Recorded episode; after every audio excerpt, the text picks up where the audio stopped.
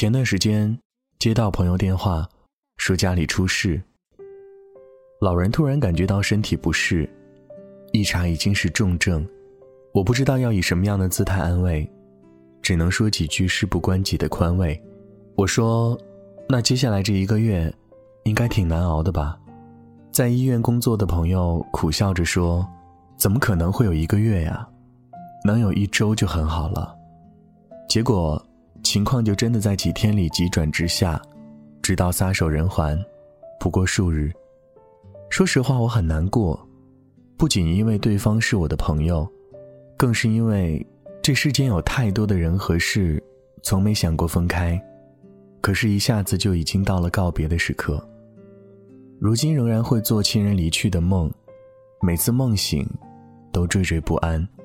记得小时候电视上在放老版的《水浒传》。演到李逵接自己的母亲去梁山享福，经过夷岭，母亲口渴，老虎趁着李逵去给母亲找水，把母亲吞入腹中。李逵找水归来，可怜母亲只剩下一滩撕碎的衣物。年幼的我被此景吓到，大哭不止。家里人赶紧换了频道，恰好这个时候换台，换到了一段歌手陈红的唱歌片段，搞得我在之后的很长时间里。看见陈红的脸，也依然害怕，哪怕她涂着一脸红胭脂，一脸柔情似水的，在春晚上唱《常回家看看》，我也觉得她和李逵打虎有着莫大的联系。后来逐渐年长，日子渐趋顺遂，可是我发现，其实世事依然无变。我们总以为日子在处变不惊、细水长流里过着，可真正的告别。从来都猝不及防。人生里所有遇到的人和事，我们原本以为是坚硬的石头，到头来，其实都是一吹就散的细沙。小的时候在福建三明拍了微电影，因为要回学校，所以最后的庆功宴没有参加。心想反正补录音的时候还能再见，那个时候和一个同组的当地小姐姐很要好，于是就约好。补录音的时候再见。他说镇上有一个祠堂，堂外搭了一个宽敞漂亮的戏台，周末的时候都有戏班子在台上唱大戏。那个时候的我不太喜欢看戏，只是因为能和小姐姐在一起，便心花怒放地期待着。我到了快要离开的时候，还心心念念着那个戏台。他也说好啊，等你哪天回来补录音，我们再见上一面。到时候给你带一些家乡的好吃的。那个时候总以为应该很快就会再见了，后来就被通知不用再来补录音。我在电话那端说着好的好的，挂下电话就哭了，不是因为分离而哭，很多相聚其实在一开始的时候就准备好了要离别。我只是遗憾，后悔为什么没有赶在离开的汽笛响起。拉着小姐姐去看一眼戏台，我每次都是那么仓促的离开，那是因为我总以为相逢总会有时。如果我知道那是最后一次见面，我一定认认真真的说声再见。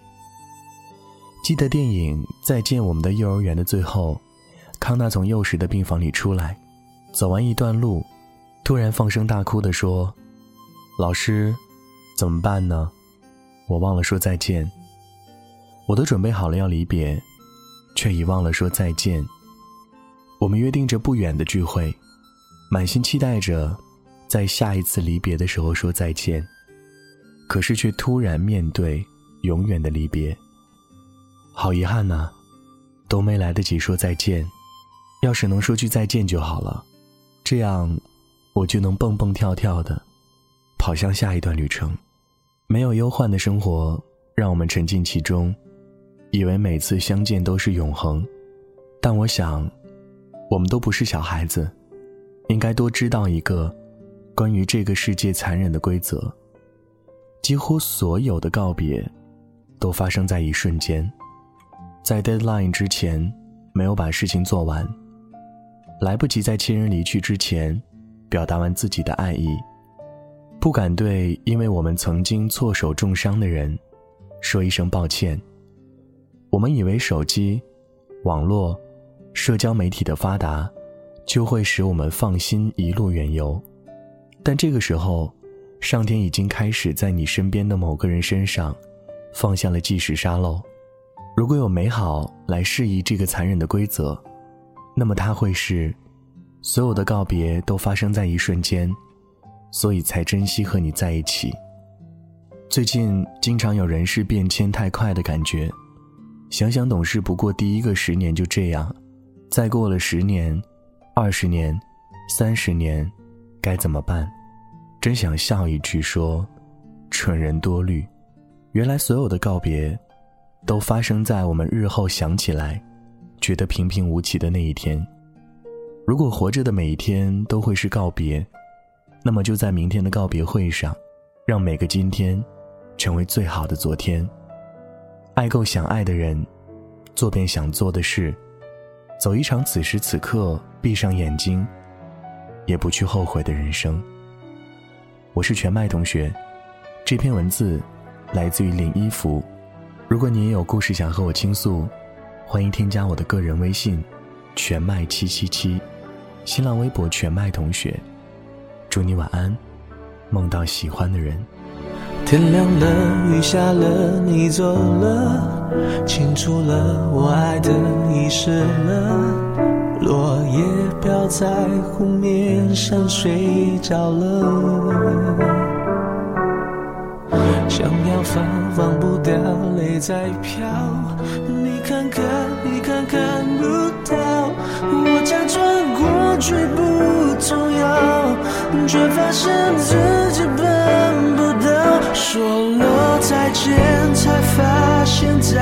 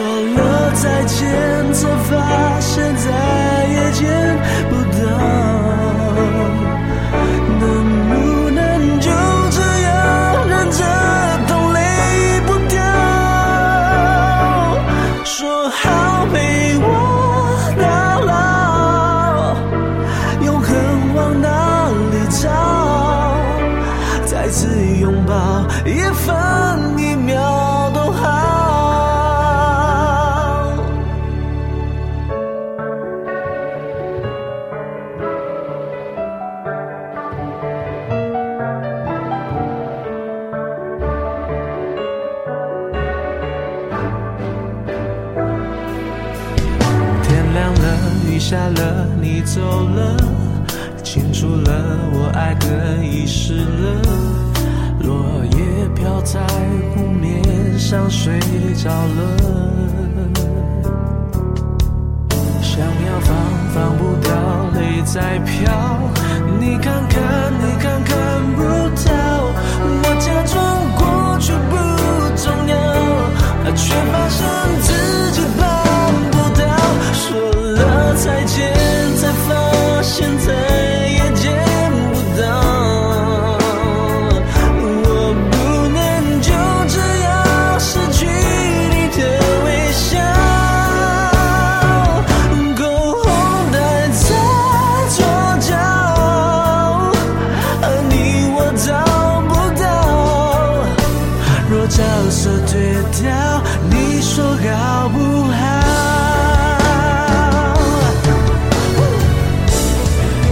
shine.